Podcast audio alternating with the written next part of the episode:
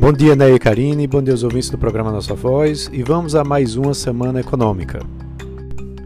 A semana promete tanto do lado político econômico como de indicadores também da nossa economia. Após a gente ter tido uma certa reação positiva na volta do carnaval, a bolsa não se sustentou e caiu nos últimos dois pregões, com principalmente uma tensão renovada no mercado sobre a questão fiscal, mas uh, em especial as falas recentes do presidente Bolsonaro sobre a Petrobras. É, e essa semana deve ser um dos grandes temas né, que irá guiar, né, o, que irá mover o mercado no, já no início dessa semana.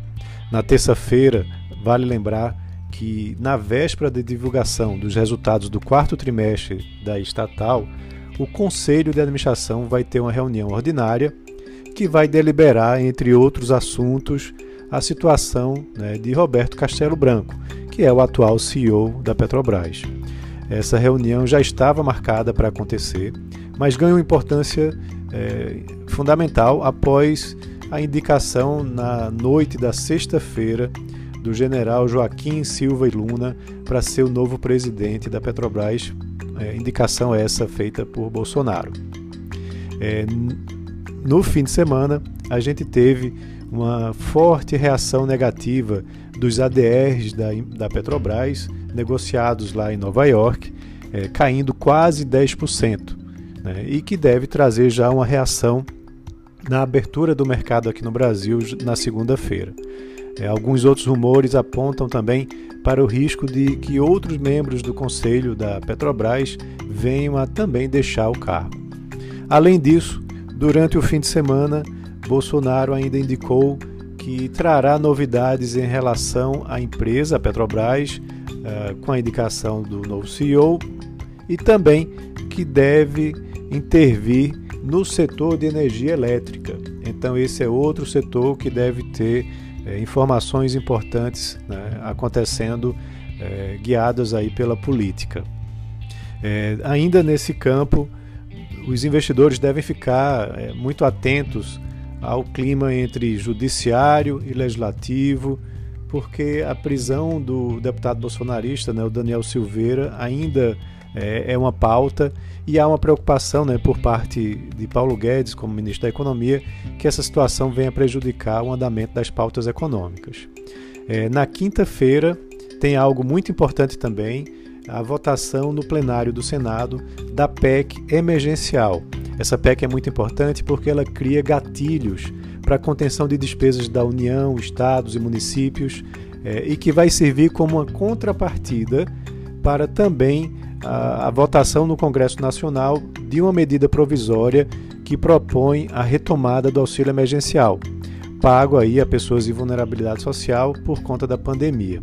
É, vale lembrar que deve ficar aí no valor entre 200 e 300 reais e no período de março a junho, né, segundo algumas indicações. Quanto aos indicadores, a gente tem logo hoje, na segunda, a, o resultado do CAGED, né, indicando como é que está o emprego formal. No fim da semana, a divulgação da taxa de desemprego de acordo com a PNAD. Né? Então, esses dados de emprego são importantes. Há um destaque importante também para o IPCA 15, que vai ser divulgado na quarta-feira, né, mostrando que deve haver algum alívio dos preços de alimentação, né, diminuindo a tensão que existe hoje na inflação. Já no dia seguinte saem os números do IGPM, né, que vale lembrar é, representa a inflação é, do atacado, né, e o IPCA em geral a, a inflação do varejo. É, também temos um, uma temporada, a continuação na temporada de resultados do quarto trimestre. Como eu já mencionei, teremos a Petrobras na quarta-feira, é, como também teremos resultados da Vale, CSN, Ambev, entre outras empresas. Tá? Lá fora, a gente tem a economia americana com um destaque importante também. Na quinta-feira será divulgada uma, a segunda estimativa do PIB, com expectativa de avanço de 4,1%. É, essa estimativa é anualizada, é diferente aqui do Brasil, é, e isso pode trazer resultado uh, que traga informações importantes para o mercado. Além disso, chama a atenção né, a votação mais para o final da semana do pacote fiscal proposto por Joe Biden, que prevê, prevê um estímulo de 1,9 trilhão de dólares na economia. Então, esses são os destaques da nossa semana. Tenham todos uma ótima semana. Um abraço.